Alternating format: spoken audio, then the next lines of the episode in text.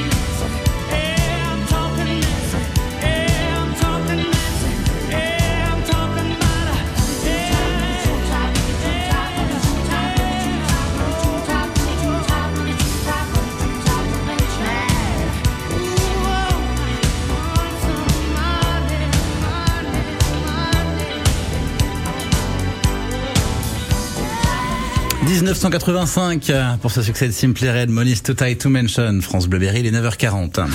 Côté expert ce matin, on découvre un métier euh, pas forcément connu du grand public, celui de socio-esthéticienne, avec Céline Baravier qui est avec nous ce matin avec vos questions et vos témoignages 02 54 27 36 36.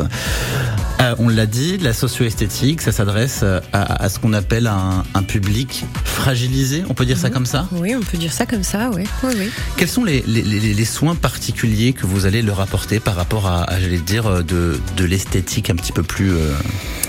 Alors, après, on va s'adapter justement au public auquel euh, on a affaire. Euh, on va pas faire les mêmes soins si j'interviens euh, à la Ligue contre le cancer, par exemple, ou si j'interviens dans un ESAT auprès de travailleurs en situation de handicap.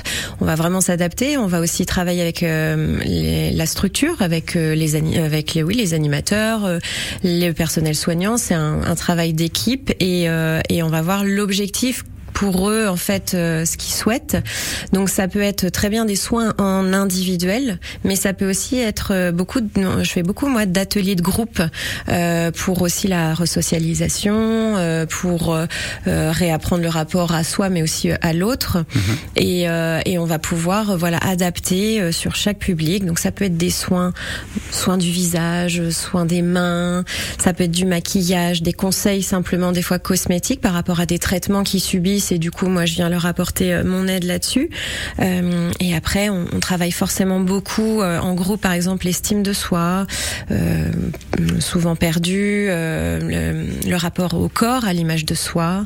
Mhm. Donc voilà il y a plein de plein de choses différentes qu'on peut qu'on peut venir travailler. On peut peut-être dire que c'est presque là qu'est le, le, cœur de votre travail finalement parce que ces publics fragilisés on l'a dit ils sont ils sont parfois isolés mhm. et il y a une perte de confiance un manque de confiance qui s'installe avec le temps finalement. Ah oui, complètement. Euh, moi, je travaille pas mal dans le milieu social et, euh, et beaucoup, par exemple, dans la réinsertion professionnelle.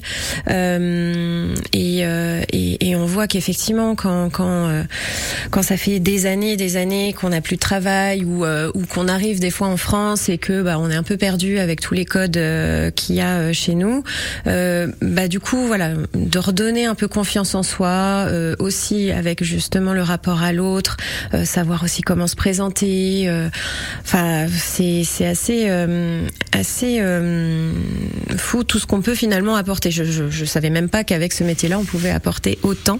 et c'est très diversifié. Donc mmh. c'est ça aussi qui est, qui est très sympa. Dans la socio-esthétique, il y a l'esthétique, il y a le social. On en parle de ce social justement. Ce que vous proposez, ce que vous prodiguez, c'est une écoute non médicalisée, puisque vous n'êtes pas psychologue, vous n'êtes pas psychiatre. Est-ce que le côté non médicalisé peut être un petit peu moins contraint ça aide un petit peu plus ces personnes à s'ouvrir Ah bah euh, oui, et d'ailleurs euh, souvent les équipes euh, médicales nous le disent que on est d'une grande aide là-dessus parce que eux forcément ils ont la blouse blanche, ils sont là tout le temps pour eux pour tous les gestes médicaux. Et, et nous voilà on arrive avec ce petit côté fraîcheur et on, on travaille pas dans l'institution, on est vraiment une personne extérieure. Donc c'est pour ça aussi qu'avoir une socio-esthéticienne dans la structure c'est intéressant parce que nous on vient apporter complètement autre chose, c'est un complément. Euh, tout le monde est, est essentiel et, euh, et, du coup, nous, on vient vraiment euh, avec une approche euh, plus, un peu plus douce, forcément, qu'un acte médical qui peut être parfois difficile. voilà, on peut venir avant une opération, après une opération, avant quelque chose de difficile et, et vient et venir apporter ce petit moment de douceur et puis recueillir certaines infos, des fois qui sont qui sont importantes. nous, on est aussi tenu au secret médical, mais voilà, il y a des choses qu'on peut recueillir qui sont importantes pour l'équipe médicale. Euh, quand la personne, parfois, elle peut être un peu en danger ou se mettre en danger, euh, voilà, elle s'ouvre forcément un peu plus à nous, plus facilement en tout cas, on va dire. Oui, parce qu'il faut le rappeler, ça fait partie euh, d'un parcours de soins, c'est pris en charge, donc du coup, évidemment, le secret médical fait partie, comme toujours, de tout ça. 02 54 27 36 36 pour vos questions et vos témoignages ce matin côté expert jusqu'à 10h. France Bleuberry. Et juste après, on joue ensemble, 11h midi, 100% radio libre sur France Bleu Berry. Encore de très très beaux cadeaux à gagner. Le principe, il est simple. Vous nous appelez, vous pouvez vous inscrire dès maintenant. Vous avez euh, un questionnaire, 5 questions, 6 questions à répondre. 5 questions qui valent un point. Une question euh, sur le Berry qui en vaut 5. Vous êtes celui ou celle qui marque le plus de points. Vous repartez avec le cadeau du jour. 11h midi, 100% radio libre. On joue ensemble. À tout à l'heure. France Bleu aime. Mercredi. journée spéciale. Pourquoi tu cours après la chose qui a rendu ton père à moitié dingue France Bleuberry et les CGR de Bourges et Châteauroux vous offrent toutes les heures le meilleur du cinéma. Je pars à la retraite. France Bleu, partenaire de Fort Boyard, sur France 2. Aventure, solidarité, dépassement de soi. Tout l'été, retrouvez les épreuves cultes qui vont mettre au défi les aventuriers de la semaine. Retrouvez Passe-Partout, Passe-Muraille, le shérif Willy Revelli, Blanche, Rouge, la famille Bou. Et cette année encore, le père Fouras reste le maître du fort grâce à ses nouveaux atouts. Fort Boyard sur France 2, présenté par Olivier Mine à partir du samedi 1er juillet à 21h10 avec France Bleu. France. Côté expert. Côté expert, ça continue en musique avec Claudio Capéo. Et si j'avais su à 9h46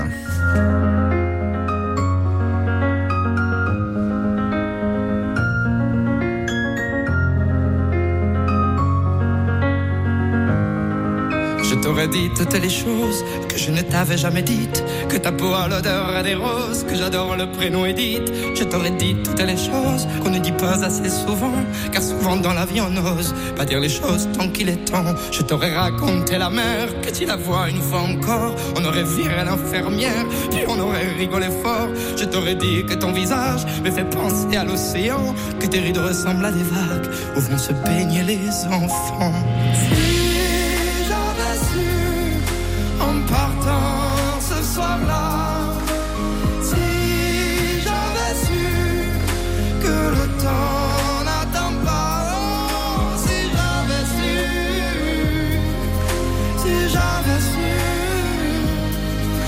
C'était la première fois que je te voyais pour la dernière fois.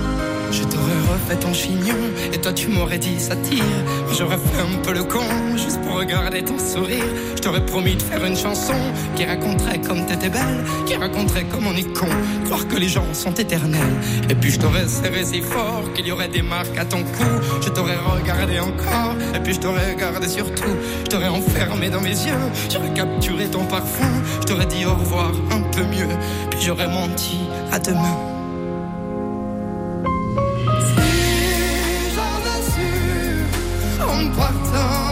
Ce soir-là, si j'avais su que le temps n'attend pas, si j'avais su, si j'avais su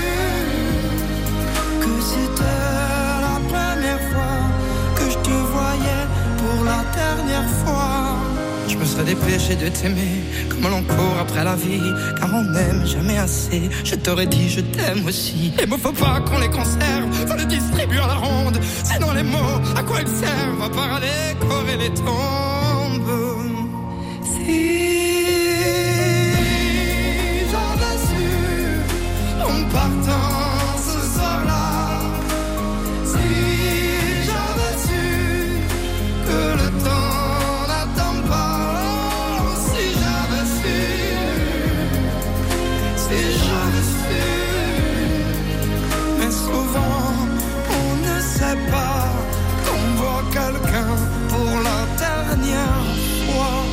Si j'avais su, c'était Claudio Capéo sur France Bleu Berry. Claudio Capéo qui sera en concert non loin d'ici, à Orléans, au Zénith d'Orléans le 21 octobre prochain. Côté expert, jusqu'à 10h, on répond à toutes vos questions, on s'occupe de votre vie quotidienne et de votre bien-être, puisque ce matin, on découvre le métier de socio-esthéticienne avec mon invité, Céline Barbier, qui est avec nous. Alors, je dis socio-esthéticienne, où il y, a, il y a cette partie-là de votre métier, il y a aussi plein d'autres formations, plein d'autres prestations que vous proposez et que vous avez suivies. Racontez-nous un peu. Oui, alors c'est vrai que je fais beaucoup de choses. Euh, du coup, j'ai commencé, euh, on va dire, j'ai fait une reconversion dans l'esthétique à l'âge de 24 ans. D'accord. Euh, D'où là, j'ai découvert un peu le métier de socio-esthéticienne à La Roche-Posay. Euh, j'ai adoré faire du massage, donc je continue à faire euh, tout ce qui est massage bien-être. Euh, et depuis quelques temps, depuis que l'école des métiers du bien-être sur Châteauroux s'est ouvert, euh, je fais partie des formatrices pour apprendre à masser, donc différents types de massages. Et je suis aussi récemment diplômée professeure de yoga. Donc, voilà. Après, je fais aussi tout ce qui est relaxation sonore par les sons et, vibrations des bols tibétains, gong. Je me suis formée à ça y a quelques temps maintenant. Un peu aussi avec l'aromathérapie. J'ai profité du confinement pour me former en aromathérapie. Voilà, j'ai concocté un petit peu un métier sur mesure qui me convient pour pouvoir offrir un maximum d'accompagnement et de bien-être. Qu'est-ce qui fait que c'est intéressant à la fois pour vous et les personnes qui viennent vous voir? En quoi tout ça, ça se rejoint et c'est complémentaire finalement bah Après, euh, bah déjà, je pense que tant que c'est fait euh, par passion et par envie, euh, déjà la, la, personne le ressent. Et, et ce qui est intéressant, c'est que je peux vraiment faire bah, des soins ouais, sur mesure. je peux faire un peu de relaxation sonore, mais aussi du soin du visage, par exemple, ou un massage accompagné d'olfactothérapie Enfin voilà, je peux vraiment euh, m'adapter à la personne et puis euh, bah voilà, chaque personne forcément aussi est intéressée par des choses différentes euh, et aussi réceptive à des choses différentes. Donc du coup, le fait d'offrir plusieurs choses bah, permet voilà un large choix. Mhm. Après voilà, c'est il faut pas non plus trop s'étendre, je pense, à, faire plein de choses, mais après je suis je suis je suis plutôt des personnes à dire que voilà, tant que c'est fait avec passion et qu'on a les formations euh, derrière, euh, voilà, il n'y a, pas de souci à offrir tout ça. Donc si je vous demande euh, comment se passe une séance chez vous, finalement, ça va être compliqué pour vous de me répondre parce que ce sera vraiment adapté à chaque personne que vous allez recevoir. Oui, après, ça peut être tout à fait classique. On peut me demander un massage pierre chaude et, et voilà. Mais après, quand je discute avec la personne, c'est peut-être pas prévu, mais je vais peut-être rajouter un truc dans la séance que je fais pas forcément pour une autre personne. Et, et voilà. Après, ouais, c'est ça qui est intéressant effectivement. Est-ce qu'il y a des techniques particulières que vous utilisez, des produits particuliers que, que vous utilisez, que vous êtes, j'allais dire, obligé d'utiliser, pas forcément obligé, mais... Euh... Après, dans le métier de euh, dans les structures, tout ça, oui, en général, on va euh, souvent travailler avec euh, des produits adaptés de dermocosmétiques. Euh, je pense, voilà, à la Roche-Posay, mais aussi à Venn, toutes ces toutes ces marques d'eau thermale, la marque même qui s'est créée et spécialisée dans les dans les dans la cosmétique pour le cancer. Euh, des produits, euh, oui. En Après, euh, ouais, c'est encore aussi différent parce que par exemple, je travaille beaucoup dans le milieu social et là, je vais utiliser des produits que je trouve par exemple en supermarché parce que le but aussi, c'est de pas faire envie aux gens d'apporter des produits qui valent très cher qu'eux ils peuvent pas après s'acheter. Mhm. Enfin voilà, on va adapter aussi ça selon bah, selon la structure. Donc ça reste quelque chose d'accessible. On peut trouver certains des produits dans les supermarchés et ça va pas nous coûter. On, peut, on peut même fabriquer des choses un peu soi-même. Euh, on peut se fabriquer un gommage maison euh, sans que ça coûte pas grand-chose. Et, euh, et c'est ça aussi le but, c'est que on va s'adapter au public, aux finances du public. Même par exemple, quand on a un cancer, bah forcément c'est compliqué. Même si on a la chance d'être remboursé de beaucoup de choses, il y a quand même beaucoup de choses qui sont payantes. Et du coup, il y a une grande précarité dans le milieu de la maladie, hein, dans le milieu du cancer. Les gens travaillent plus pendant trois ans. Enfin, ça peut être compliqué. Et du coup, bah, de pouvoir leur conseiller des choses adaptées en termes de tarifs aussi, euh, c'est important aussi. Ça fait une petite dizaine d'années maintenant que vous évoluez, euh, que vous gravitez autour de ce métier. La partie de votre métier que vous préférez, celle qui vous passionne le plus? Ah, c'est difficile. euh, franchement, je je sais pas. Je justement pour l'instant, euh, je fais encore des massages chez moi parce que j'aime tellement ça que je veux pas arrêter, mais j'ai de moins en moins de temps pour le faire parce que la socio-esthétique c'est quand même beaucoup développé euh, dans mon, dans ma partie, euh, dans mon job.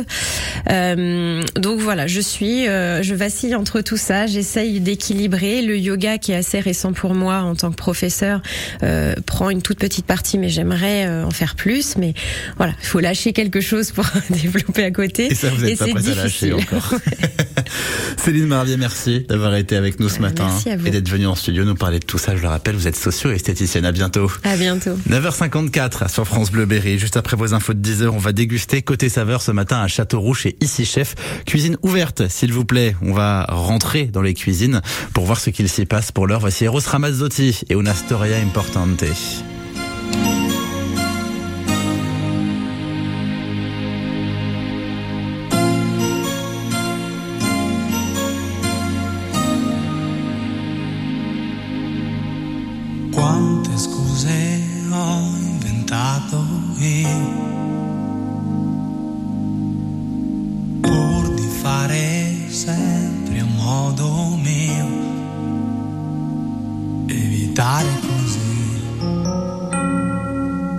storia importante.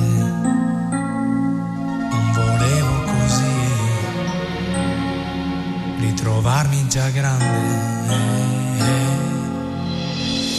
Quanta gente ho incontrato io. Quante storie, quante compagnie. Ora voglio una storia importante. Quello che sei tu, forse sei tu.